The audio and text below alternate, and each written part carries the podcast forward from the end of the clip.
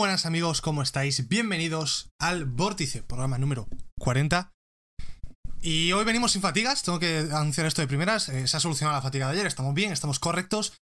Tengo que pe- pedir también un poco de, disculpas, ¿no? Por la mierda de programa. Clara, hablando claro, hice ayer porque estaba preocupado por lo de la Xbox, que tal y cual, que si me la había robado el puto repartidor, que no sé qué. Al final, eh, para quitarme la fatiga está en el medio. Llamé a Seur después del programa. Dije, oye, ¿qué coño pasa con mi pedido? Este es el código. Me dice, espérate un momento que voy a hablar con el repartidor. Llama al repartidor, estoy esperando ahí. Me dicen, oye, mira, que el repartidor dice que está todo bien, que no te dio el varán de entrega, que era una de las cosas que sospechaba yo, porque ya va todo gestionado por Wallapop y no hace falta. Ok. Y se olvidó, se confundió al, al, al- marcarlo del paquete como entregado. Ahora lo cambia. Y 10 minutos después, efectivamente lo cambió. El paquete sale como entregado, todo bien. Lo tiene Seur, no me lo han robado, no está perdido, no hay problemas, fatiga evitada. O sea que bien en ese sentido. Pido perdón otra vez por el programa de ayer, que fue un poco chusta, porque estaba eso, distraído completamente. Porque estaba dudando de si había perdido 500 euros o no.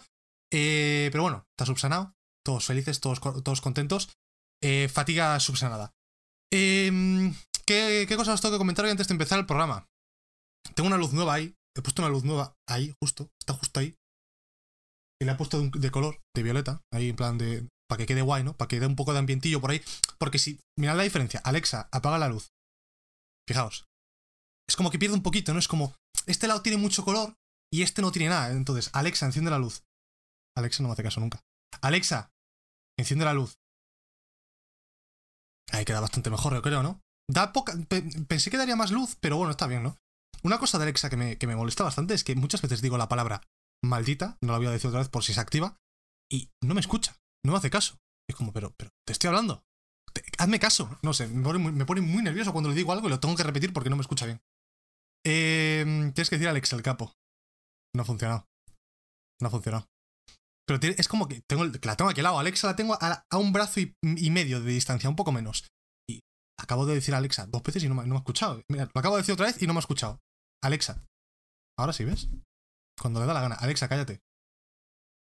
Perfecto. Así me gusta. No, pero no me digas, vale, si te digo cállate, es que te calles, que no digas nada. Muy mal, eh, muy mal. Muy mal, Alexa, ¿eh? Google Home es mejor. bueno, em, la fatiga de. Eso, la fatiga, la única que tengo hoy es esa, realmente. Em, bueno, también tengo otra fatiga, que es que. Pero bueno, eso es más de lo de la, muela. Que a raíz de la muela, que tiene, está un poco infectada, eh, se, me, se me salió un afta aquí, aquí por dentro en el labio. Y justo donde hace contacto el labio con las encías, se me han puesto un poco chungas. No están mal, o sea, no, voy a morir, pero tengo, no sé si tendré gingivitis, que es esto de que se te inflaman las encías y tienes como una sensación rara, te pueden llegar a sangrar y tal. Me está haciendo un cristo que te cagas la muela, o sea, me está haciendo un cristo que te cagas en la, en la dentadura, la, la muela de los cojones. ¿Se ha desenfocado la cámara un momento? Ahí está. Me está haciendo un cristo que flipas. A ver cuándo, cuando, cuando acaba lo de la muela, porque me está, me está tocando bastante las narices lo de la muela, no os voy a mentir. Me, me tiene bastante amargado. Eh, pero bueno, es lo que hay. Hay que ir tirando, ¿no? De hecho, hoy me molesta bastante lo del afta. Y mira que ayer le eché como. Le echo todos los días, en plan, no os la voy a enseñar porque da asco.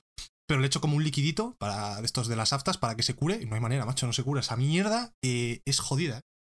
Estoy, estoy. Fatigas por todos lados. Yo vivo con fatigas, ya lo sabéis. En otro orden de los acontecimientos. Hoy he, he vuelto a usar el Ring Fit y os puedo corroborar que esta mierda mola mucho. Está muy guay el Ring Fit. Eh, estoy intentando pillar como la rutina de hacer. eh, o sea, me levanto, me pongo ya la ropa para hacer ejercicio. Que no, me pongo la misma ropa con la que estoy por casa, ¿no? Me pongo otra ropa. No necesariamente de ejercicio, pero. eh, porque la voy a sudar, ¿no? Me pongo una ropa que vaya a echar a lavar luego. Em, me levanto, me pongo esa ropa, desayuno, preparo el programa y después me, hago como 30-40 minutos de, de y después ya me ducho, como, tal y cual. Esta es, mi rutina que estoy, que estoy intentando implementar estos días. Y joder, está muy bien el Ring Fit, ¿eh? O sea, lo- cada día os iré informando, lo, lo voy corroborando cada vez más. Me mola mucho. Tiene, tiene detallitos, tiene o sea, está muy bien montado para que te sea llevadero hacer, pues eso, 30-40 minutos cada día. Lo haces prácticamente sin esfuerzo, incluso te lo pasas bien, ¿no? Yo hoy me lo he pasado bien jugando al Ring Fit, no te voy a mentir, me lo he pasado bastante bien. Está muy, muy, muy entretenido. Eh, aparte, hoy me ha hecho una cosa que me ha sorprendido, que es como, oye, ¿qué tal las agujetas de ayer? Eh, ¿Quieres subir la intensidad? Y le dije que estaba viendo agujetas, ¿no? Y luego me dice, ¿quieres subir la intensidad del ejercicio? Y dije, venga, va, súbela un poquito. Y me la subió dos puntos. Y después de acabar de hacer la, el ejercicio, me dijo, oye, ¿qué tal la nueva intensidad? bien o quieres que la revirtamos a como estaba ayer? Y le dije, bueno, bien, me gusta, mm, he aguantado bien. Está súper bien. Tiene muchos detallitos, además también me mola mucho lo de que si le pones el dedo gordo en el sensor infrarrojo del Joy-Con al acabar cada, cada nivel o cada ejercicio de 6 minutos o 5, suele ser cada uno, eh, te dice, ¿quieres medirte el pulso? Te lo mides y te dice, eh, hoy por ejemplo me dio, como subí la dificultad, me cansé un poco más que ayer, y me dijo, pues pulsación por minuto 160 ahora mismo, justo después de acabar, evidentemente eso luego baja rápido, no voy a morir. Y dice, tu porcentaje de esfuerzo es del 78%, ejercicio más o menos intenso, tal, no sé qué. Está muy bien porque te va controlando también eso, ¿no? Para que no te dé un puto paro cardíaco. Aunque bueno, ya sabes tú si te va a dar un paro cardíaco y tienes que bajar la intensidad, pero bueno, que es un, que tiene detallitos y también cuando haces los ejercicios te dice, mientras estés haciendo este ejercicio te pone una imagen de un muñeco y te dice, te tiene que tirar, o sea, te tiene que tirar, tienes que notar el trabajo, pues aquí en este lado, o aquí, o, aquí, o aquí, ¿sabes? Te, pone puntos muy concretos para que diga, para que tú veas si estás haciendo bien el ejercicio y si no te está, no estás notando el trabajo donde te marca el, el ring fit, pues es que lo estás haciendo mal y que corrijas tu postura, ¿no? Está muy, muy, muy bien montado. Y además, ahora hay stock en todos los lados, incluso por 63 euros, estaba en el corte inglés el otro día, súper barato. Así que eso, si estáis, si queréis hacer ejercicios, os queréis volver a poner en forma, después de la cuarentena de los cojones de la pandemia de mierda que nos ha dejado a todos hechos unos cuerpos escombros, bueno, no a todos, pero a muchos de nosotros, nos ha dejado hechos unos cuerpos escombros. Si queréis volver a poneros en forma, el Dream Fit os corroboro que es una de las mejores opciones que existen. Porque es, es lo que digo, es muy fácil estás en tu casa, te levantas y dices, bueno, venga, va, vamos a hacer 30 minutitos de ring fit. No es como, joder, ahora tengo que ir al gimnasio, me tengo que vestir, me tengo que preparar. Es mucho más fácil. Es como, bueno, venga, pim pam. Te pones, lo haces y, sigues con tu día, ¿no? O sea que eso, os lo recomiendo mucho. Eh, y qué más, hoy me terminé el Medium ayer. Me terminé el Medium, hablaremos hoy de, de The Medium. Hablaré un. No lo quiero calificar así, pero no sé cómo decirlo. Análisis, hablaré de él, de lo que me ha parecido básicamente. Y, pero eso será al final del programa. Así que vamos ahora, sí que sí, a empezar con el programa de hoy de El Vórtice. Eh, que baje un poco el micro. Vamos a poner esto así. Y vamos a empezar con, una actualización que hemos tenido en el día de hoy en PlayStation 5, sistemas de entretenimiento PlayStation. Eh, esto no es, me he confundido el botón. Aquí sí que es. Eh, eso, nueva actualización, ha salido hoy. Eh, pesa 800 con 868,3 megabytes y la versión es la 20.02-02.50.00. ¿Qué mejoras incluye esta actualización? Pues aquí en la página de soporte de PlayStation lo tenéis. Eh, mejora el rendimiento del, del sistema. Arregla un bug que era bastante problemático y que dice aquí que era muy raro que te pasase, pero mentira, porque yo sé de varias personas a las que le ha pasado.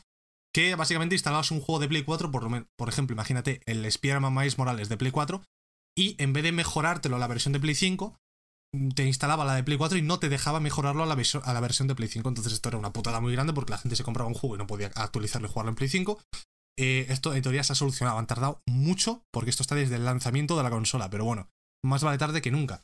Y por último dice que ahora puedes seleccionar y editar clips de vídeo utilizando Share Factory. Eh, pues eso, que puedes juntar los clips de tu galería y hacer ahí los edits para, enseñar tus skills en el Call of Duty. Em, ¿Qué más? ¿Qué más tenemos por aquí? Es que estas son las noticias así un poco rápidas que me quiero quitar un poco encima porque tampoco es mucho misterio. Y luego ya tenemos más cosas, cosas más interesantes, ¿no? Eh, vamos a hablar de God of War. Recordáis que ayer os dije que teníamos eh, pues parche de, eh, para mejorar ¿no? el rendimiento de God of War en PlayStation 5. No lo llamaría yo un parche Next Gen como tal, pero bueno, básicamente lo que hacía este parche os comenté que era combinar los modos de PlayStation 4 Pro, concretamente de rendimiento y, y el modo gráfico también. Y también, evidentemente, esos esto es un extra, también te mejora los tiempos de carga, que no me he visto muy bien la comparación. Los tiempos de carga no sé cuánto mejoran. No creo que mejoren mucho, pero algo deberían mejorar. ¿Cuánto mejoran? No lo he visto. 22 versus... sí que mejoran, ¿eh? La Virgen. ¿Cuánto tardaba en cargar? No recuerdo que tardase tanto en cargar en Pro esto, ¿eh? 45 segundos, la madre que me parió. Pues sí que tardaba en Play 4 Pro, ¿eh? Por eso que mejora bastante los tiempos de carga. Framerate, evidentemente, en Play 4 base, pues es lo que es. Pero en Play 5, a ver si lo enseña por aquí. Mira. Aquí lo enseña. Este es el modo de Play 5 a 60 frames clavados. No, ni se inmuta, evidentemente. Em, y a 4K con checkerboard. Eso sí, no es 4K nativo. Es un poco la pena. Eh, tengo que jugar esto otra vez. O sea, tengo que sacar tiempo de donde sea y jugar God of War otra vez. qué maravilla. Si no habéis jugado God of War, por favor, os lo digo en serio. Eh, jugadlo. para mí es, mi juego favorito de la historia, probablemente. El mejor juego que yo he jugado en mi vida. Es una cosa que no te lo puedes terminar de creer. Es espectacular. Mm, No tiene sentido este juego. No tiene sentido. Así que me lo tengo que rejugar en cuanto antes. O sea, ya de ya. Y esto no lo comenté ayer, pero esto lo pensé después del programa. ¿Puede esto abrir la ventana a más actualizaciones de este estilo? Porque esto no estaba anunciado, ¿no? Yo ya incluso había perdido la fe de que Sony pues sacase estos parches para mejorar los juegos en, PlayStation, porque salió la Play 5, la PlayStation Plus Collection y era como, el de Last Guardian, qué guay, ay, pero está a 30 frames. Es como, joder, tío, yo tengo la Play 5 para jugar Last Guardian a 60 frames, ¿no? Eh, el de Last of Us 2, a ver si le meten un parche para la Play 5. Pues no llega ese parche nunca, ¿no? Y este es el primer caso, creo que vemos de, de un parche, ¿no? Que llega a un juego de Play 4 en Play 5 así exclusivo de Sony. Así que igual esto abre la, la ventana a que, pues, un día, cuando menos lo esperemos, eh, saquen un parche de. Mira los pechitos de Kratos, ¿eh? Saquen un parche de, para el de Last of Us, que te lo ponga a 4K 60. Saquen un parche para el de Last Guardian. Por favor, este es el que más me interesa a mí, porque no he jugado de Last Guardian y quiero jugarlo, pero a 60 frames. Quiero que me desbloqueen el framerate un poquito. Yo creo que esto tendría que ser un poco la norma, ¿no? Yo creo que esto tendría que estar ya, de hecho, hecho desde hace bastante tiempo. Todos los juegos que estén en PlayStation Plus Collection deberían de tener este tipo de parches. Que te pongan el juego a la resolución 4K por checkerboard, por lo menos, como mínimo. Y 60 frames, porque todos los juegos que están en la PlayStation Plus Collection, evidentemente, pueden ir a 60 frames en PlayStation 5, pero no todos van a 60 frames porque están bloqueados. El, el framerate, mediante la retrocompatibilidad de Play 4, ya sabéis cómo funciona, ¿no? Así que a ver si se ponen las pilas con esto, macho, porque muy guay la PlayStation Plus Collection, pero yo no he tocado ni un juego todavía porque eh, no están optimizados para Play 5 y es como paso de jugar un juego que no está optimizado porque sé que voy a ponerme a jugar y al final van a sacar el parche a mitad a la mitad del playthrough y va a ser como joder, ahora me sacas el parche, macho. Pues para eso me espero, ¿no? Que además tengo muchos juegos que jugar. Pero eso, Sony, por favor, mírame, mírame. Mírame la cara. Ponte a ello. Saca un parche para el de Last Guardian. Un parche para el de Last of Us, ¿eh? Ya que estamos, también me puedes sacar el multijugador del The Last of Us, que va siendo hora también, pero. Todo, no, te apures, Sony. Uy, mira qué, bien queda el plano. Qué bien queda el plano ahora sin la luz de. Uy, qué bien queda, espectacular.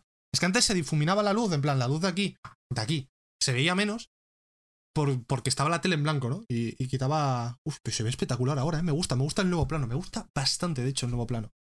Muy bien, muy bien. Buen trabajo, Lucas, buen trabajo. Em, bueno, vamos con la siguiente noticia, ¿no?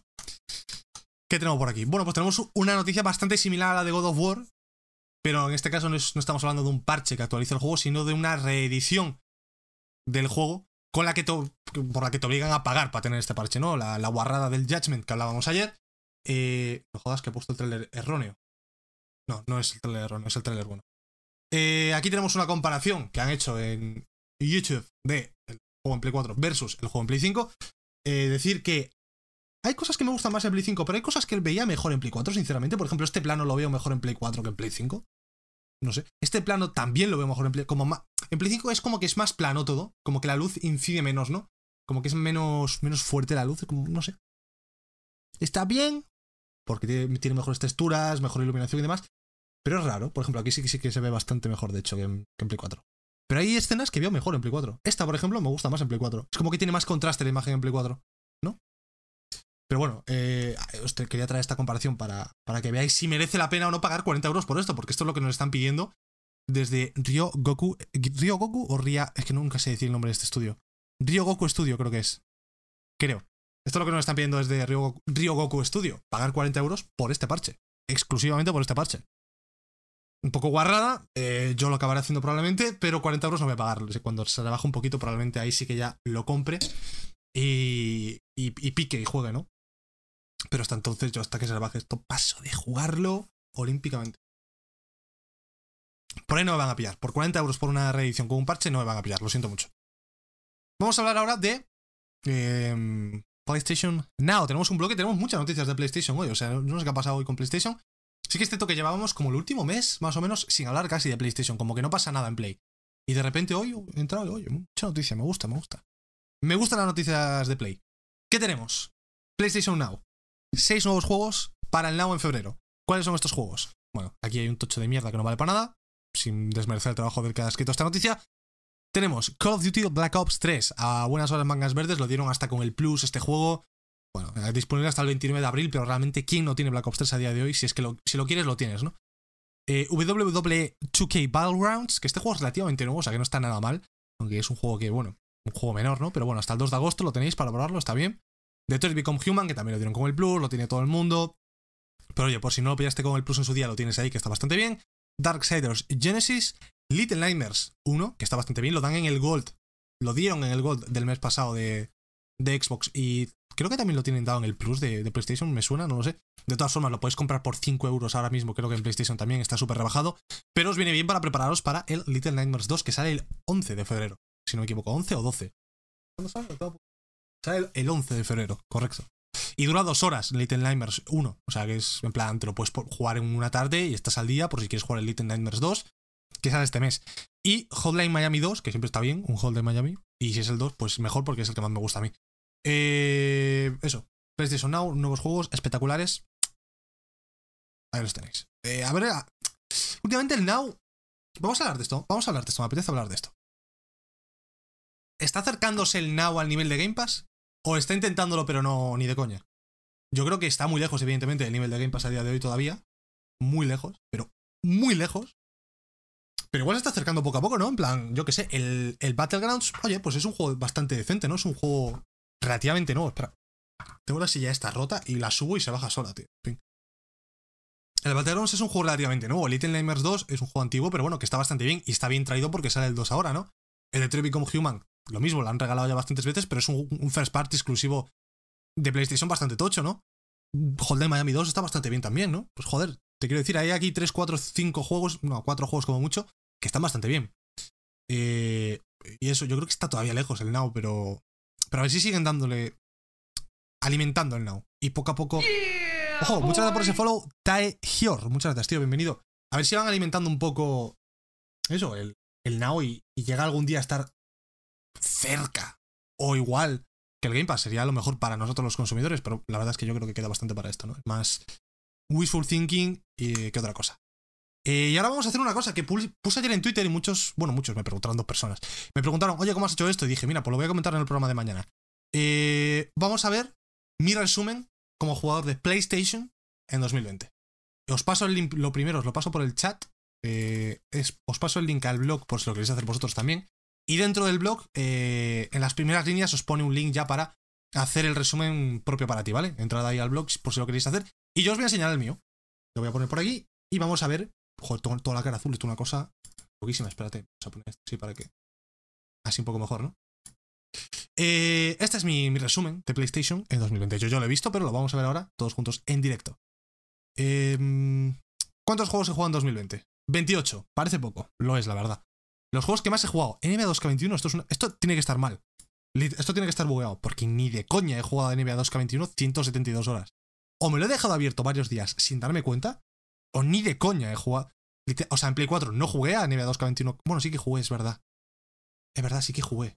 Oye, pues puede ser, ¿eh? Es que en Play 4, al final del ciclo de Play 4, en septiembre, octubre, incluso agosto, parte de agosto, creo que fue parte de agosto también, ¿no? O fue solo septiembre. Bueno, ese mes solo jugué a NBA 2K21 porque no había nada más que jugar. No salían juegos y era como, quiero jugar, ¿a qué juego?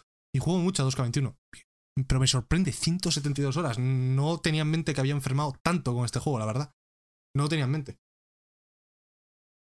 Después FIFA 20, 139 horas. Estoy orgulloso de haberme desintoxicado de FIFA. A día de hoy no tengo ni el menor interés en jugar a FIFA. Y estoy orgulloso de ello. Y Ghost of Tsushima, mi juego, mi GOTI favorito. O sea, mi, juego favorito y mi GOTI de 2020. 76 horas. El género más jugado, evidentemente, por los dos primeros deportes.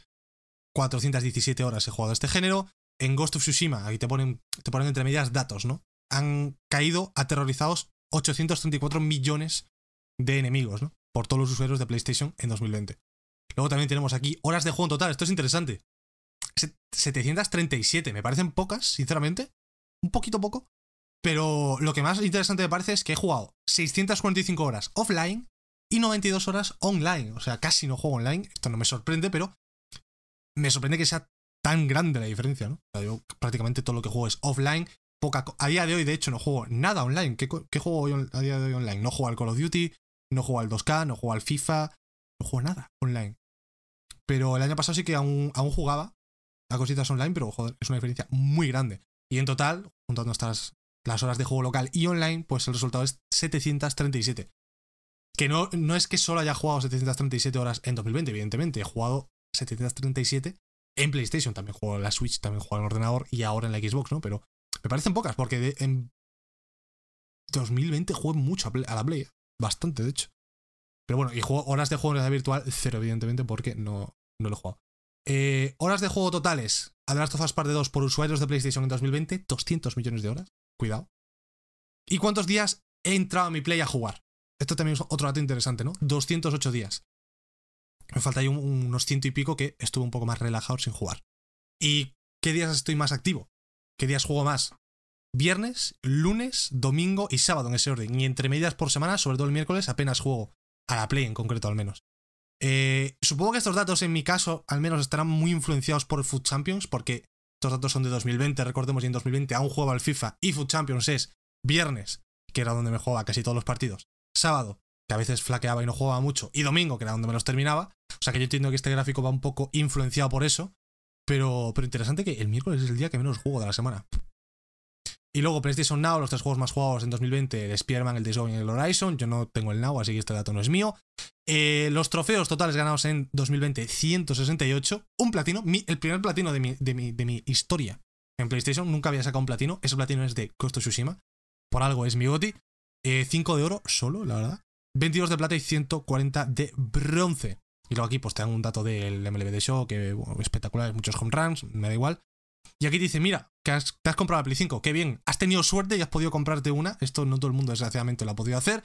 Y mi juego más jugado de PlayStation 5 es eh, Assassin's Creed Valhalla, que te pone 94 horas, pero realmente supongo que también cuenta el tiempo dentro del menú, ¿no?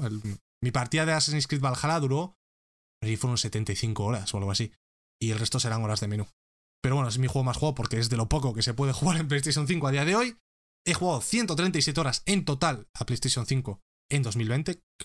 Creo que no cuenta enero y, enero y febrero, o principios de febrero evidentemente no cuenta. Esto es un resumen de 2020. Y me he sacado 132 trofeos en PlayStation 5 hasta el día de hoy.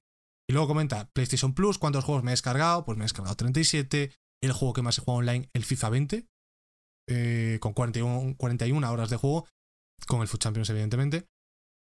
Y creo que ya aquí se acababa, ¿no? Sí, aquí se acaba y te dan un tema espectacular para la Play 4, que es como, oye, enhorabuena por haber disfrutado de Play 5 después, oye, aquí tienes un tema para Play 4. ok, eh, muchas gracias por, por, la oferta Sony, pero voy a pasar.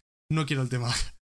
Eh, y eso, eh, hacer vuestros resúmenes y me los podéis pasar por, por el servidor de Discord, que os lo dejo por el chat por si queréis entrar al servidor de Discord y compartir vuestras cosas por ahí.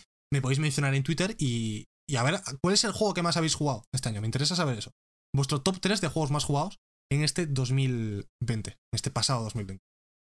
Em, y seguimos con PlayStation, porque, como os digo, hoy tenemos una cantidad de noticias de PlayStation que yo no entiendo. Y vamos a hablar de los resultados financieros. Está acabando el año fiscal y estos días pues están saliendo muchas, muchos informes financieros. Eh, hablamos del de Nintendo el otro día, salió el de EA hoy también, pero ese no lo vamos a hablar porque la verdad no tiene mucha cosa interesante. Pero el de Sony sí que es bastante llamativo e interesante. Eh, mi número... Mi uno, Dead or Alive Extreme 3.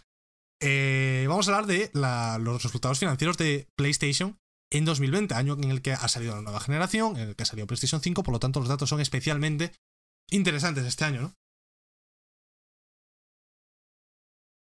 Ay. Distraction All Stars, Cyberpunk y FIFA. Pero ¿cómo va a ser Distraction All Stars, Albert, por favor? Cyberpunk. Gente, que, que el Cyberpunk sea tu juego más jugado 2020. ¡Wow! dolor en el pecho. Eh, esto claramente ya, ya, pero, pero me interesa saberlo de, todo el mundo. es por interés personal, para saber a qué juega la gente. Porque muchas veces yo creo que juega cosas, o sea, juega cosas comunes, pero también juega cosas raras a veces. Y quiero saber si, si es que soy yo o, la gente también juega cosas así, no sé, pues son cosas mías en mi cabeza, da igual.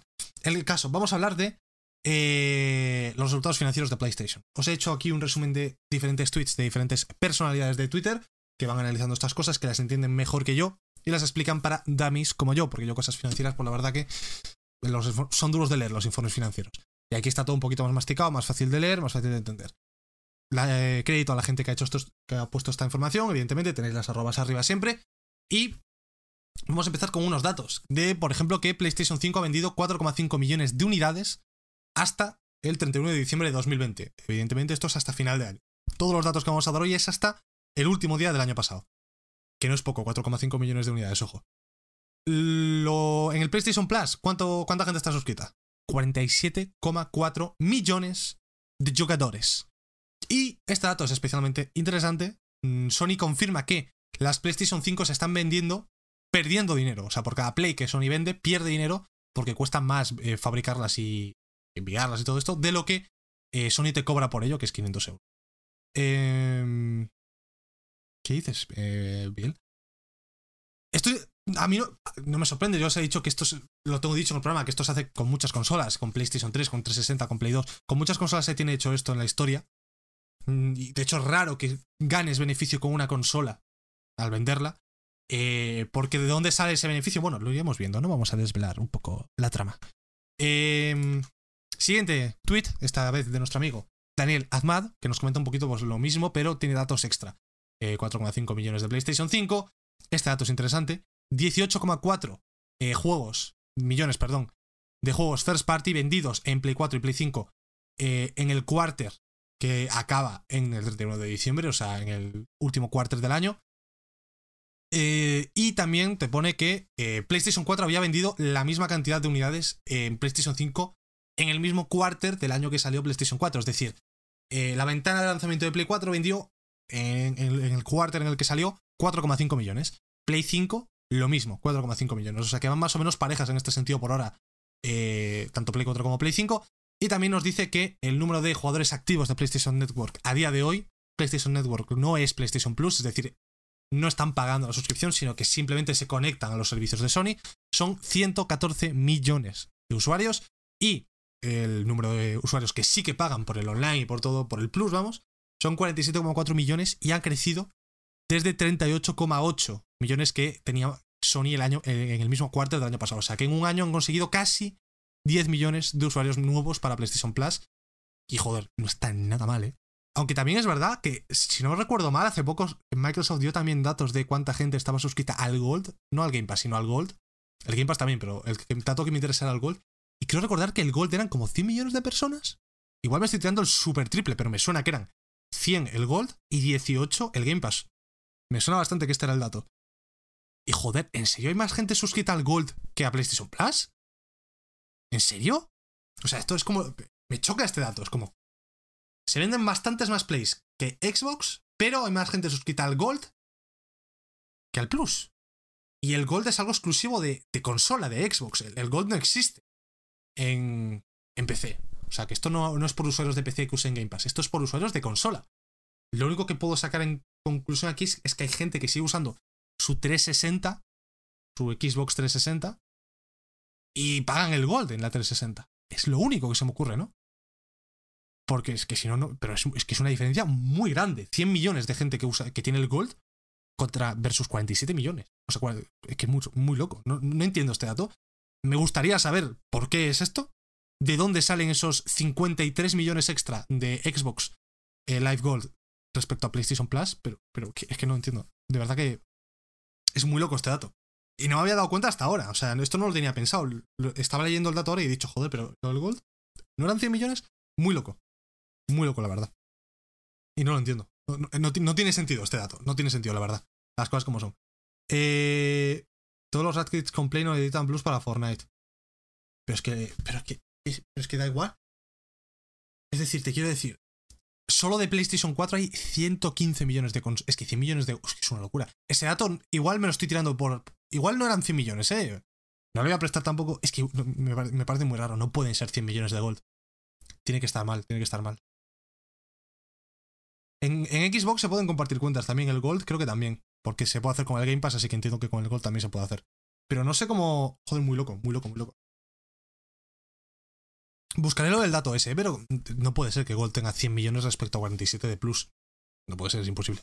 En fin, seguimos. Y en total eh, nos han dado una actualización del número de PlayStation 4 que, que hay vendidas en el mundo, en toda su historia. 115,1 millones de unidades. Que ahí es nada. Ahí es nada. Recordemos que la Switch, por ejemplo, por comparar con otra de las consolas más vendidas de los últimos tiempos, la Switch estaba en 79,84 millones. O sea que, cuidado. Cuidado. Vamos con más información. A mí me encantan estos reportes finales. ¿A vosotros os interesa? O sea, esto es por saber si os interesan estas mierdas. Porque a mí estas mierdas es, es 100% mi, lo que me mola a mí. Ver los ventas, los datos, este juego ha vendido tal, y que los usuarios del... A mí estas cosas me encantan. Me sirven un poco también para medir un poco cómo están las compañías, si les va bien, si no. Bueno, es que es para eso realmente los, los análisis, los informes financieros, ¿no? Pero a mí me gusta mucho leer estas cosas. En fin, seguimos. Eh, ¿cuánta gente, ¿Cuánto tiempo ha jugado han jugado los usuarios de PlayStation en diciembre? Eh, pues un 30% más que el año pasado. Eh, tiene sentido, nueva generación, nuevos jueguitos, PlayStation 5 y demás. Makes sense. Este dato también es importante, bastante tocho. El 87% de los usuarios de PlayStation 5 están suscritos a PlayStation Plus. Es decir, unos 3 millones... Eh, 900, 3,9 millones, 4 millones, 4,1, más o menos. Por ahí, porque se han vendido 4,5 millones de Plays, pues por ahí andará, ¿no? Eh, not bad at all. Y también nos comenta que mmm, Spider-Man Miles Morales, también prácticamente todo el mundo que tiene una Play 5 tiene un Spider-Man Miles Morales. Aquí entiendo que cuenta también las ventas de, Play 4, así que realmente esta, esta cifra no es del todo cierta lo que acabo de decir, realmente porque he dicho, si todo el mundo que tiene una Play 5 tiene un Spider-Man, realmente no. Porque ha vendido 4,1 millones de unidades hasta el final de diciembre, a día de hoy pues habrá vendido un poco más, pero entiendo que aquí también está contando las, las versiones de Play 4, ¿no? O sea que... Pero bueno, es que no está nada mal, 4,1 millones de unidades para el espionado Miles Morales, pues no está mal. No está nada mal, la verdad. Hubiese vendido más, lo hubiesen puesto un poquito más barato, la verdad, pero bueno. Pero bueno. Eh, y luego dicen aquí, que me hace gracia, eh, esperan cumplir la demanda que hay con PlayStation 5. Pues, pues vais tarde, amigos, vais tarde. Y también dice aquí, un último dato interesante, que Sony está... el objetivo de Sony es eh, fabricar y poner a la disposición de... Poner a la venta, vamos. 3 eh, millones de PlayStation 5 más al final de este quarter, es decir, 31 de marzo. Antes de que acabe, antes del 31 de marzo, Sony quiere poner 3 millones de, PlayStation, de PlayStation 5 más en circulación para eh, intentar eh, cumplir con los objetivos de producción y igualar los que tenía PlayStation 4 en su momento. No sé si se lo van a conseguir, porque la cosa con, con, Xbox últimamente está bastante bien, las cosas como son. Yo he podido comprarme una, dos, de hecho. Hay mucha gente que se ha podido comprar la, la Xbox y últimamente sale stock cada día prácticamente. Pero es que la Play es una cosa que no te lo crees. Una cosa dramática. Dramática. Perdóname que estaba viendo una cosa. ya está. Eh, seguimos. Seguimos con datos. Datos golosos. ¿Qué tal le va a Sony en la división de videojuegos en, en general? Pues es el mejor quarter de la historia de Sony en la división de videojuegos en PlayStation. Y también es el, va a ser el mejor año fiscal de la historia de Sony para PlayStation en cuanto a beneficios y a ingresos y beneficios que ahí es nada. ¿Cuántos años tiene PlayStation? Unos cuantos. Eh, ¿Cuántos son realmente? ¿96? ¿Desde el 96? ¿Puede ser 96? No sé cuánto. A ver. Sí, lo he acertado. Sí, una bestia. Desde el 95 96. Porque me acuerdo que aquí había una tabla. Y esta es una tabla que precisamente compara los ingresos, no beneficios, sino ingresos de Sony y los servicios que proporciona, eh, o sea, Sony, juegos y servicios eh, por cada año fiscal desde el 95-96, que es cuando se fundó PlayStation. Eh, interesante. Interesante dato. Empezaron en el 95, como, os decía. y hay altibajos. Aquí creo que fue cuando se la Play 2, ¿no? La Play 2 es. No, la Play 2 es, es aquí. Es por aquí, en el 2002, ¿no? Luego aquí bajó. Aquí subió con la Play 3. Play 3 2008 volvió a bajar bastante cuando salió Play 4 en la mierda realmente, en el 2013. Luego, retomó, o sea, fueron para arriba como la espuma. Y este es el mejor año de la historia de Sony en cuanto a ingresos. Y esta tabla de aquí es lo mismo, pero no es en cuanto a ingresos, sino en cuanto a beneficios. Es decir, la de antes es cuánto ha facturado, ahora es cuánto de eso que han facturado se llevan neto para ellos. Cuánto es de beneficio. Y, aquí hay algo interesante, una lectura interesante, que esto no lo sabía yo, que se, supone que hay como, lo comenta aquí el, el, bueno de Daniel Ahmad, dice que Sony ha roto el ciclo eh, de beneficios y pérdidas que suele eh, aplicarse pues, en, en, la industria del videojuego, ¿no? Este ciclo se ve más o menos reflejado aquí. Empiezas pues teniendo pérdidas, tienes ganancias, tienes pérdidas, tienes ganancias, sale la Play 3, esto es cuando salió la Play 3, este año salió la Play 3, tienes pérdidas, pero un montón de pérdidas, la Play 3 horrible, luego ganas un poquito, pero vuelves a bajar. Es como cíclico, es como subes, bajas, subes, bajas. Pero, según, según esta, este ciclo, ¿no? Según esta, esta tabla, aquí hubiesen vuelto a bajar, ¿no? Realmente bajaron con Play 2. Play 2 es aquí, ¿no? Play 1, Play 2, Play 3, Play 4. Aquí tendrían que haber vuelto a bajar, ¿no? Tendría que haber bajado esta barra verde muchísimo. Y tendría que incluso, pues igual no haberse puesto en negativo, pero haber bajado bastante. Y lejos de hacer eso, ha subido bastante y es el mejor año en cuanto a beneficios de Sony, de la división de videojuegos concretamente, de la historia. Pero el dato interesante de aquí yo creo que es este, ¿no? Aparte de eso, de que han roto como el ciclo este de ganancia-pérdida, es esto. Cuando salió Play 3 fue un drama. O sea, no ganaron ni un puto euro con PlayStation 3 eh, prácticamente nunca. Son los dos últimos años de vida de, la consola. Y tampoco es que ganasen mucho. Eh, estamos hablando aquí de 50.000 yenes. Eh, más o menos 50.000 yenes está por aquí. Por donde tengo el ratón. O sea que ni 50.000 yenes ganaron. Y aquí, pues poco, muy poco ganaron. Llegaron a perder casi 250.000 yenes en un año. En el año del lanzamiento de Play 3. Muy loco, es que es muy loco. Es tremendamente loco lo de Play 3. Yo no sabía que habían perdido tanta pasta con Play 3. Em, y creo que tenemos más cosas, ¿verdad? Es que han sacado una de datos hoy que te cagas. Daniel Azmad, de verdad, muchas gracias, porque yo estos datos, si no me los picas tú, eh, yo he entrado a la web para ver y tal, y, decir, vamos a hacer un poco más pro, ¿no? Vamos a hacer, vamos a sacar nosotros los datos, las capturas, tal. No me entero, es muy complicado. No me entero. Es muy tedioso, realmente. Así que muchas gracias, Daniel. Seguimos por aquí con más datos que nos comenta que, como os decía, que PlayStation 5 se está vendiendo a pérdidas, pero aún así la división de juegos de Sony ha crecido un 50% este año respecto al año anterior. Y la razón de esto es porque evidentemente están vendiendo muchas Play 5, perdiendo dinero, pero también están vendiendo muchos juegos de Play 5, muchos, eh, muchas suscripciones del Plus, muchos DLCs, muchas mierdas, ¿no? ¿Y por qué? Como dice aquí, ha sido un quarter récord para eh, ventas en cuanto a la network, que esto engloba PlayStation Plus, juegos de la Store, DLCs, micropagos, pues todas estas cosas. Y aquí nos pone una tabla que vemos, ¿no? Pues quarter 1 de... yo lo que no entiendo, esta cosa, a ver si alguien sabe lo que es, estas cosas de... De, las tablas. ¿Qué es lo de Y o Y? Porque esto lo, lo usan mucho en los informes fiscales y no sé qué es, tío. Sé que lo de FY y el número es fiscal year, año fiscal, y el número del año, aquí te pone la tabla desde el 2012 comparando, que es cuando se creó la network, eh, PlayStation Network, y veis que, bueno, evidentemente nunca les ha dado pérdidas porque es imposible perder dinero con esto, pero al principio pues no, ganaban casi, casi, casi nada. Cuando salió Play, Play 4, vamos ganando un poquito más, vamos poniendo juegos en el Plus, vamos ganando un poquito más. Vamos ganando un poquito. Mira, 2016, oye, aquí ganamos bastante ya, cuidado, eh. Aquí, cuidado, cuidado. Quarter 3 de 2017 ya, cuidado. Y aquí ya es como PlayStation Plus es el puto rey. En 2019 sí que tuvieron un poquito un bajón, pero vamos, que están a tope. Están a tope de power. ¿Y mm, qué más datos hay por aquí? Uh, este, este, dato es interesante. Vamos a ver una, un, gráfico de pues los suscriptores de los millones de suscriptores de PlayStation Plus a lo largo de los años desde 2015. Empezaron en 2015, bueno, empezaron el, el PlayStation Network empezó en 2012, ¿no? 2012-2013. Finales de 2012 diría. Y en, en 2015 ya tenían casi 21 millones de suscriptores. Joder, es que esto está muy junto todo, es muy difícil. En 2016, en el septiembre de 2016 más o menos, 26 millones. Eh, luego estamos ya en otra vez septiembre de 2017, en un año habían crecido casi 10 millones, 8 millones realmente. Después, en otro año, habían crecido. Aquí estuvo bastante estática la cosa. Habían crecido poquito, 2 millones, ni es casi ni eso. Y a partir de eh, mediados de 2019 ya volvieron a, pillar carrerilla y han subido en... Vamos a ver, la, comparación es que es complicado, está muy saturado de números esto.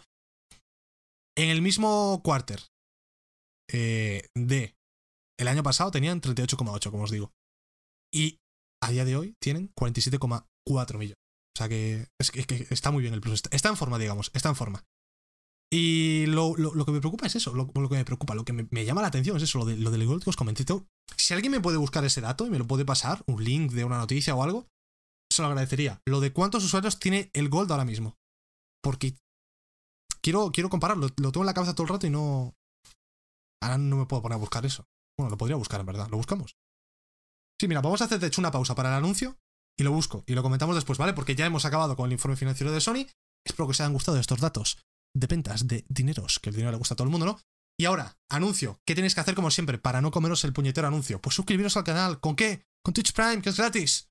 Es gratis. Luego tenemos que hablar del jefe de, de, Twitch, de, bueno, de Amazon, de Bezos, ¿eh? Que Bezos ha, ha, sido noticia. No es de videojuegos, pero es de Twitch, hay que comentarlo. Eh, bueno, es de Amazon, lo de Twitch. Eh, eso, que si os suscribís con Twitch Prime o suscripción de nivel 1, no os coméis el anuncio, me ayudáis bastante a hacer esto cada día. Os podéis eh, meter al canal de Discord con el rol de suscriptor, que eso es un rol exclusivo, solo la creme de la creme puede estar ahí. Eh, unos emotes increíbles en el chat, por favor, pongamos los emotes, los suscriptores. Los que no sois plebs, poned los emotes en el chat, para que la gente vea lo que se está perdiendo. Ahí los tenéis. Tengo nuevos emotes en mente, uno muy guapo, que haré dentro de poco, así que yo, yo me suscribiría. Ahora, dicho esto, os pongo el anuncio. Y ahora que los que no están suscritos se están comiendo el anuncio, ¿eh? a los que sí que estáis suscritos y no os estáis comiendo el anuncio, os voy a decir cuál es el nuevo emote. Voy a cambiar el emote de Phil Spencer con la Xbox aquí, lo voy a recrear el meme y me voy a poner a mí mismo con la Xbox aquí. La voy a desconectar un día de estos, le digo a mi hermano o a mi madre, oye, venga a sacarme una foto. Mi madre o quien sea se va a reír de mí, que he hecho mal con mi hijo. Eh, me voy a sacar la foto, voy a recortarla y la voy a poner como emote. Lo voy a hacer. Se viene. Esto, esto, esto, esto, va, esto va a pasar. Y va a ser el mejor, el mejor emote de la historia. Y luego, luego me llamarán Xboxer porque tengo un emote.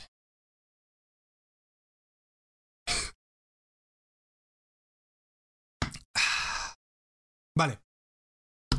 ¿Qué vamos a hacer ahora? Uh, ahora vamos a hablar de The Medium. Vamos a hablar de The Medium. Porque llevamos 47 minutos de programa y me queda. Voy a tener que cortar contenido. Pensé que se me iba a quedar corto el programa y al final se me ha quedado largo. Flipas. Vamos a hablar de The Medium ahora, para, para quitármelo, porque eso quiero hablar del The Medium sí o sí. Y luego hablo del The Medium y luego lo que me sobre, pues eh, me metemos las noticias que dé tiempo. Vamos a hablar del Medium ahora. Vamos a hablar del Voy preparando el trailer para acompañar, bueno, el trailer, el gameplay. Vamos a prepararlo. Es un trailer de gameplay que pusieron los propios desarrolladores, lo puso Bluebird Team, o sea que en teoría no hay mucho spoiler aquí, yo no me lo he visto entero, pero no debería haber spoilers si lo han puesto los de Bluebird Team. Así que eso, lo pongo ahí y lo pondré para acompañar. Voy a esperar a que acabe el anuncio. Joder, me gusta mucho el plano nuevo, tío, con la luz esta, eh. La hostia. Uy, joder, todo el modo espejo. La hostia, eh. Increíble esta luz. Espectacular. Me falta todavía iluminar un poquito más la cara, que me toque comprar el foco del gato. Para eso os tenéis que suscribir para que se me vea bien la carita, que me pueda comprar un foco guapo. Pero bueno, mientras no me lo compro, la verdad que está bien, ¿no? Bastante apañado. Bastante apañado. Em, vamos ahora con el de Medium, ¿no? ¿Toca hablar de Medium? Toca hablar de Medium. Vamos a poner el gameplay. De Medium. Primer juego exclusivo de Next Gen para eh, Xbox. Es un exclusivo de Xbox Series S y Series X. En One no está. Bueno, la única plataforma extra en la que está es PC, pero dentro de todas las consolas pues solo está en Series X y Series S. Eh, lo nuevo de Bluebird Team, para tener un poco de contexto, ¿quién es Bluebird Team? Pues los creadores de Layers of Fear, de Observer, de La Bruja de Blair más recientemente. Este es su nuevo juego. Un juego en el que probaban algo nuevo realmente con la tercera persona, porque todos los juegos de Bluebird Team son en primera persona y de terror. Y lo primero que hay que decir, yo creo que el disclaimer que hay que decir cuando hablas de The Medium es, no es un juego de miedo. Puede ser, porque toda, mucha gente esperaba un juego de miedo, porque claro, es Bluebird Team los que hicieron Layers of Fear, bastante miedote, eh, La Bruja de Blair, bastante miedote. Te esperabas un juego de miedo, ¿no? Porque además también la estética y tal, pues oye, te da a entender que va a ser un juego de miedo, pero nada más lejos de la realidad. Esto no es un juego de miedo. Y lo que yo te diría es, si vienes buscando un juego de miedo, vete a otro lado, porque esto no te va a gustar. Si vas con esa mentalidad de juego de miedo. ¿Qué tiene de terror de Medium? Si es que tiene algo. Pues la atmósfera, ¿no? tiene una atmósfera que es a mí personalmente lo que más me ha enganchado y lo que más me ha gustado del juego. Tiene una atmósfera muy lograda, muy, muy lograda. Una banda sonora que ayuda muchísimo a conseguir y a lograr esta, esta atmósfera. Unas, unas actuaciones de. unos doblajes, porque actuaciones realmente. Las animaciones son muy cutres y no ayudan a la actuación, pero el doblaje está muy, muy, muy bien hecho y está bastante bien escrito también el juego. Y la suma de todos estos factores que os acabo de comentar, pues tienen como resultado una atmósfera muy, muy buena. O sea, te crea una atmósfera de. No tensión ni miedo, pero como de. Uy, qué creepy, ¿no? Es como una, atmósfera de creepy, como muy. Grunge todo, muy cuidado. Aquí puede pasar algo. Aquí esto da, da grimilla, un poquito de miedo, pero realmente miedo como tal no da, ya os digo. O sea, yo he jugado este juego la mayor parte de veces de noche, porque es un juego que se agradece jugar de noche. Normalmente los juegos de miedo yo no los puedo jugar de noche, pero este me apetecía jugarlo de noche, porque como que jugarlo de noche añade un plus a esta atmósfera que crea el juego, ¿no? Y lo juega con la luz apagada y perfecto, o sea, cero miedo, absolutamente cero miedo. Em, y es eso, lo que más me gusta de The Medium y lo que más destaca para mí es eso, una atmósfera que pocos juegos me, me han... Recientemente no se me ocurre un juego con una atmósfera así, de este estilo, mejor lograda que esta. Resident Evil 7, ¿no? Que puede ser. Aunque Resident Evil 7 es otro rollo. Resident Evil 7 es una atmósfera creepy de miedo, pero aquí ahí pasas miedo de verdad. Aquí es una atmósfera creepy, pero agradable. ¿Sabes? O sea, es, que es una sensación rara la que me transmite este juego. Y creo que por eso me ha gustado tanto. Es una sensación que no recuerdo que me haya transmitido ningún otro juego. Porque normalmente es, una, lo que os digo, una atmósfera muy lograda, pero que normalmente está asociada a juegos de miedo. Y los juegos de miedo me hacen pasarlo mal. Pero este juego tiene esta atmósfera que me gusta tanto, pero no me hace pasarlo mal. De hecho, me hace pasarlo bien, me gusta. No, lo, no, me estreso. No lo paso mal. Y no recuerdo ningún juego que me haya hecho sentir esto. Nunca. No sé. Es un juego bastante único, tanto por esto de la atmósfera que os comento, como por mecánicas. Ya sabemos que esto que estáis viendo ahora, esta mecánica de renderizar dos mundos completamente distintos a la vez, es el gimmick, ¿no? Un poco lo, que llama la atención de The Medium cuando, cuando lo ves un tráiler, pues es esto. Dices, hostia, dos mundos con texturas diferentes, con modelos diferentes. Sí que es cierto que la estructura del escenario es la misma, porque al fin y al cabo estás en el mismo sitio, pero en otro universo, en otro plano astral, como lo quieras llamar. Eh, pero es lo más llamativo, ¿no? Que estamos hablando de un juego que tiene 4K nativos, que tiene 60, 60 si los cojones, 30 frames, eh, luego hablaremos del rendimiento, pero bueno, vamos a dar los, hechos primero. También tiene ray tracing y aparte de todo eso, pues tienes esto, ¿no? Eh, mm, dos mundos renderizados simultáneamente, que es, al principio impresiona, luego pues es como, bueno, ok. Y hablando mecánicamente de qué supone, qué implica esto de la dualidad de los mundos, porque esto dices, bueno, es bonito, bueno, el despliegue de potencia espectacular, la nueva generación. ¿Esto tiene alguna implicación jugable? ¿Esto se aprovecha en lo jugable? se aprovecha menos de lo que me gustaría. Y en general, todo el gameplay de The Medium se aprovecha menos de lo que me gustaría. Pero antes de hablar del gameplay, realmente quiero hablar de eh, de qué va el juego, porque realmente no, lo he comentado y debería haberlo comentado al principio. ¿Qué es The Medium? Primero vamos a hablar de esto, vamos a hablar de esto y luego volvemos al gameplay. The Medium es un juego sobre esta señora que estáis viendo, la señora mayor, eh, Marianne se llama, que es una medium. Vaya, no me lo esperaba. Y pues eh, al principio del juego pasan ciertos acontecimientos que no quiero decir nada, que yo no los considero spoilers, pero no lo quiero decir nada porque es un juego corto y cuanto menos sepas del mejor, yo creo. Eh, pasan ciertos acontecimientos que te llevan pues a donde estás aquí, en, este gameplay que estáis viendo, que es el hotel de Niwa. Hay un misterio, tienes que resolverlo, y para resolverlo pues alternas entre el mundo real, que es el que estáis viendo arriba, y el mundo de los espíritus, ¿no? De, de los medium, que es el que estáis viendo abajo. Y pues van jugando un poco con, esa dualidad. Esto es un poco una sinopsis de el, del juego muy, muy, muy libre de spoilers. O sea, cero spoilers. Em, ¿Qué tal está la historia sin hacer spoilers? Vamos a hablar de esto.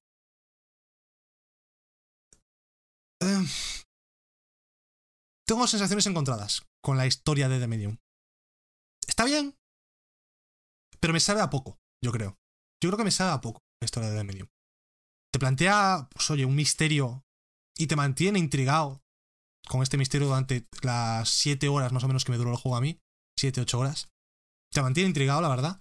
Pero hay partes en las que no te enteras absolutamente nada. Al principio te enteras, ya cuando sales de, de la primera hora y media de juego empiezas a no enterarte, y hasta que llegas a la sexta hora de juego no empiezan a hacer clic las cosas y no te acabas de enterar del todo. O sea, en la mitad, cuando estás por la mitad del juego no te enteras de nada. A mí me pasó esto es parte del misterio, es parte de lo que te hace seguir avanzando, pero creo que podría haber estado un poco mejor hilado todo. Un poquito mejor, el ritmo también podría haber estado un poquito mejor, que no digo que se haga lento, ni mucho menos un juego que dura 6-7 horas. Si se hace lento es que es un mal juego, literalmente. Pero sí que la parte final del todo, la parte final, final, la última hora y media más o menos, o, la última hora, sí que se me hizo un poco... un poco pesada además. Y sí que es cierto que el final del juego te deja con dudas. Y lo digo ahora, es un final abierto. O sea, da. Va a haber una secuela de The Medium, me atrevería a decir. Creo que va a haber una secuela de The Medium. Y es una secuela que, por lo poquito que te dejan entrever, me puede llegar a interesar lo que te plantea esta secuela. O sea que. Tener en cuenta esto también, que no es un juego de que te lo juegas y, ya. Te lo juegas y ya, pero es muy posible que acaben haciendo una secuela de esto que continúe la historia. O un DLC, vete tú a saber. Eh, ojalá lo hagan pronto porque la verdad que tengo ganas de saber cómo sigue la historia. Es, lo que os digo, es una historia rara. Como, es que es un juego raro de cojones, en todo. Es una historia rara, pero que al final está bien. No es nada memorable, no es The Last of Us 2, pero es una historia bastante agradable. Ah, dentro de lo que cabe, que es bastante creepy tal, me refiero, es una historia bastante curiosa, que te mantiene más o menos intrigado durante las 6-7 horas que dura, y está bastante bien. Eh, volvemos al gameplay, que había hecho este breve eh, inciso para comentar pues, un poco el contexto del juego, porque me había olvidado de comentarlo al principio. ¿Qué tal está el gameplay? Lo de la dualidad, estáis viendo aquí cómo funciona, ¿no?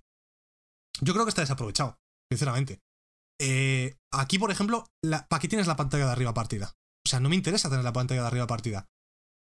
Es una escena totalmente oscura con la tía sin moverse porque está teniendo una experiencia extracorporal y vas y controlas solo a la, Marianne espiritual, ¿no? Y es como, entonces, ¿para qué me haces la pantalla partida? Es como muy gimmick la pantalla partida. Para eso, pónmelo como está aquí, en pantalla completa, el mundo espiritual, y cuando acabe de hacer lo que tengo que hacer en el mundo espiritual, pues volvemos al mundo normal.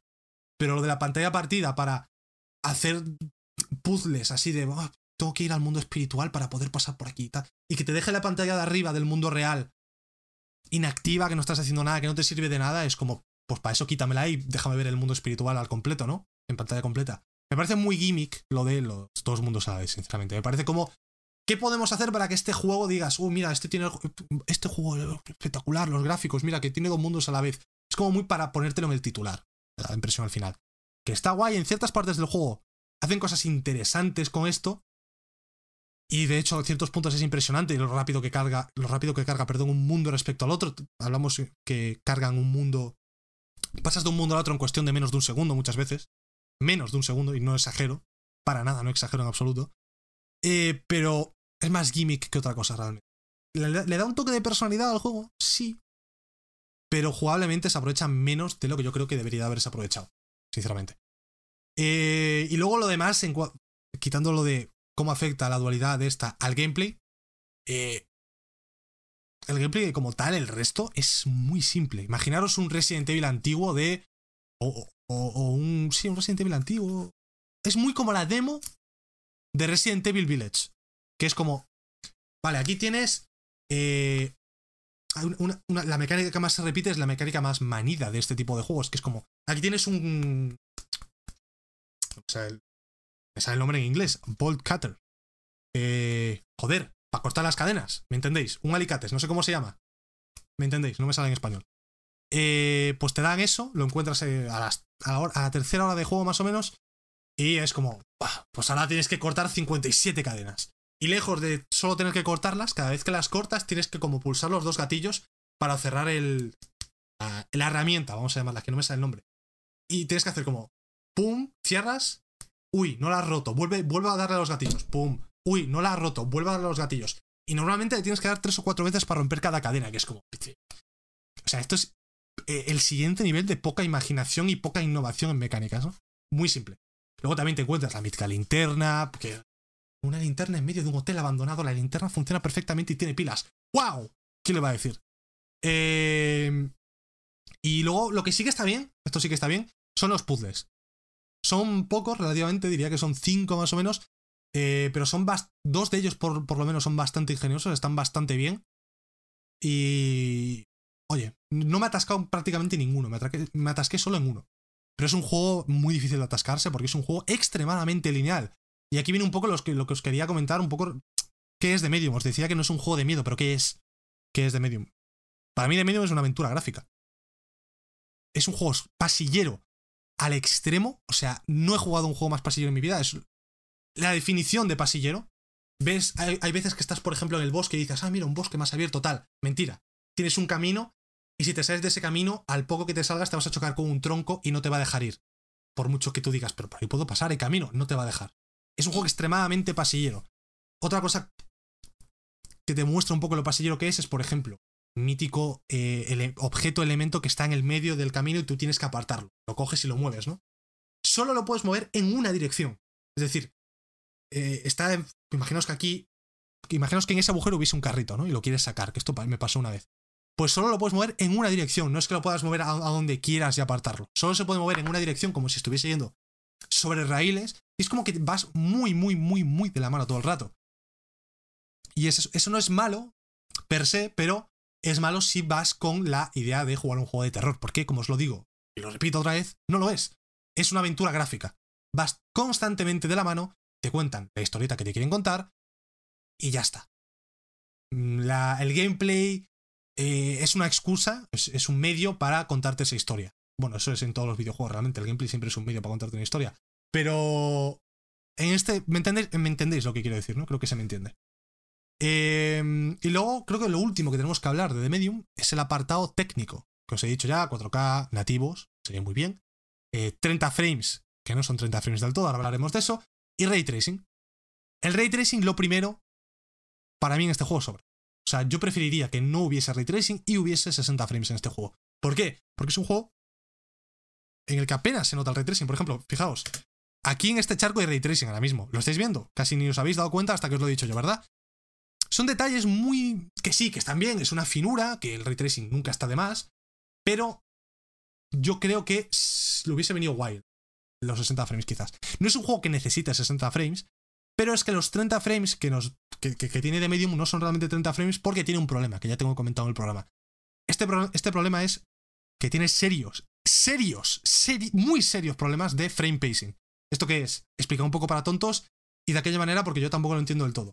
Frame pacing es la actualización, la información que le manda la consola a la televisión sobre el contenido que estás emitiendo, ¿no? Eh, ahí habéis visto lo de, la, de pulsar los gatillos que os comentaba. Eh, ¿Qué pasa cuando hay mal frame pacing? Quiere decir que hay irregularidades eh, en las imágenes que la consola le manda a la tele. Por lo tanto, se pueden dar casos, bueno, se dan casos en The Medium, son prácticamente constantes, de... te mando una imagen que no es repetida, seguida de otra que sí es repetida. Una imagen que no es repetida con otra que sí es repetida. Dos imágenes que no son repetidas con dos que sí son repetidas. Y esto resulta. Aquí se acaba el, el, Vamos a ponerlo, desde el principio otra vez. Eh, y esto resulta en que cada vez que se repite una imagen, notas como una muy ligera congelación de imagen. Es como que no es fluido. Y esto pasa en muchos juegos, realmente en Play 4 pasaba mucho, ¿no? Eh, y creo que esto se suele dar sobre todo cuando el aparato, la consola va mal, va, va justa, ¿no? O eso o está mal optimizado. Y en el caso de Medium es ese, que está mal, muy mal optimizado. No solo en Series X, que, va, que tiene estos problemas de frame pacing, aunque eso sí, de 30 frames prácticamente no baja en ningún momento, son 30 frames clavados como rocas. Por eso os digo que son 30 frames buenos, pero al tener estos problemas de frame pacing, pues duele bastante. en ocasiones duele bastante, bastante jugar. Eh, en PC también va muy mal, o sea, os digo que es un problema de optimización más que, de, que no de la consola, porque en PC con una 3080 no llegas a 60 frames en este juego. Y sí, es un juego que se ve bien, pero no es nada loco. Eh, eh, ¿Lo que estáis viendo aquí es algo loco? No.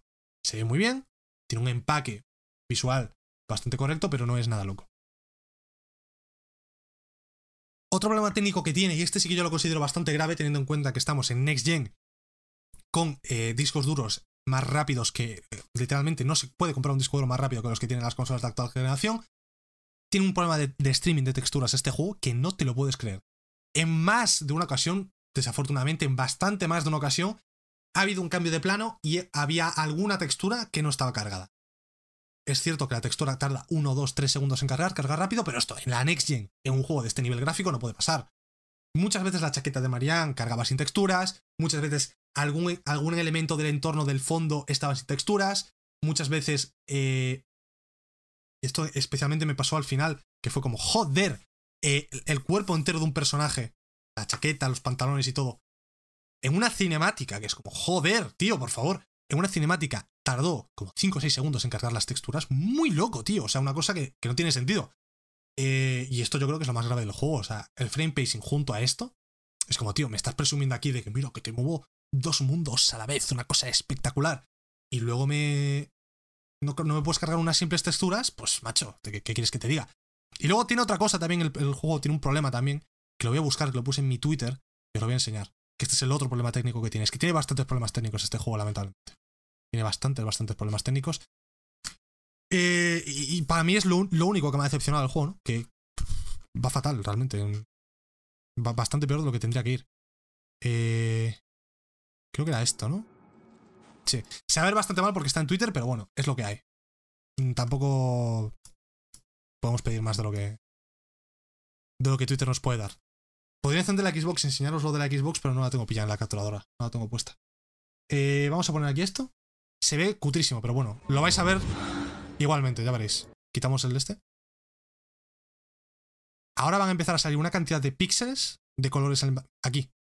Cuando salga de esto. Es una cosa que no te lo puedes creer, ¿eh?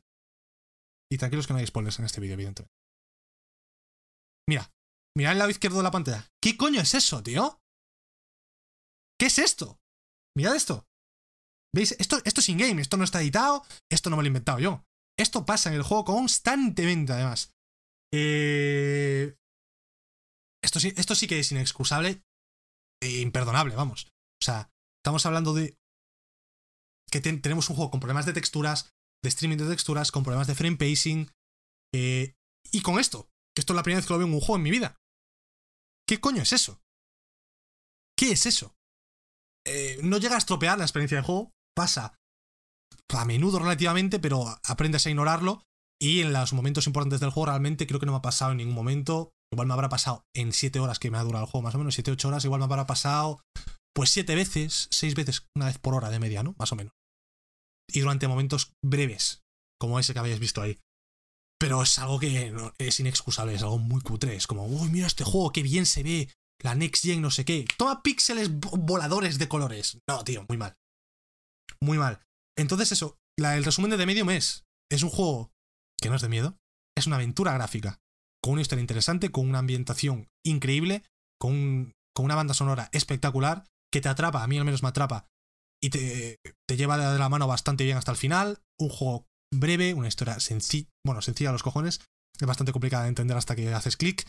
Eh, pero bueno, una historia comedida, no es un juego de 70 horas, se agradecen juegos así de 6, 7, 8 horas de vez en cuando, con una historia apañada que te entretenga, se agradecen bastante, sobre todo en Game Pass. Este juego para mí es el juego ideal de Game Pass, es un juego cortito, nada loco, correcto y que te deja un buen recuerdo, ¿no? Y no he pagado ni un euro por jugar a esto. Es un juego para mí ideal para Game Pass, este tipo de juego. Pero que se ve empañado en parte por, eh, por los problemas técnicos, que no son pocos, realmente. Si no tenéis un super hype con este juego, pues oye, yo recomendaría que os esperaseis a jugarlo, a ver si arreglan los problemas de frame pacing, que no deberían de, tardar en arreglarlo, y también lo de los píxeles estos de colores de mierda. Eh, pero bueno, aún así, si tenéis ganas de jugarlo, es perfectamente jugable a día de hoy. Y eso, es una buena aventura gráfica, con una ambientación de terror que no da miedo, o sea que no tengáis por ahí reparo. Es que me va a dar miedo, no sé si me va a dar miedo, a mí no me gustan los juegos de miedo, podéis jugarlo perfectamente. Y a mí me ha dejado un buen recuerdo, tengo ganas de más Medium, la verdad, tengo ganas de más de, más de Medium. Por lo tanto, lo recomiendo. Si tenéis Game Pass, para mí es un, must, es decir, son 6 horas, 7 horas. Si tienes el Game Pass, lo tienes para juegos como este, júgatelo. Si no lo tienes y tienes la oferta de un euro, te la podéis pillar por un euro tres meses y te lo juegas. Y también puedes jugar más cosas del catálogo de Game Pass. Y. Oye, pues es un juego que yo, recomiendo. Yo recomiendo.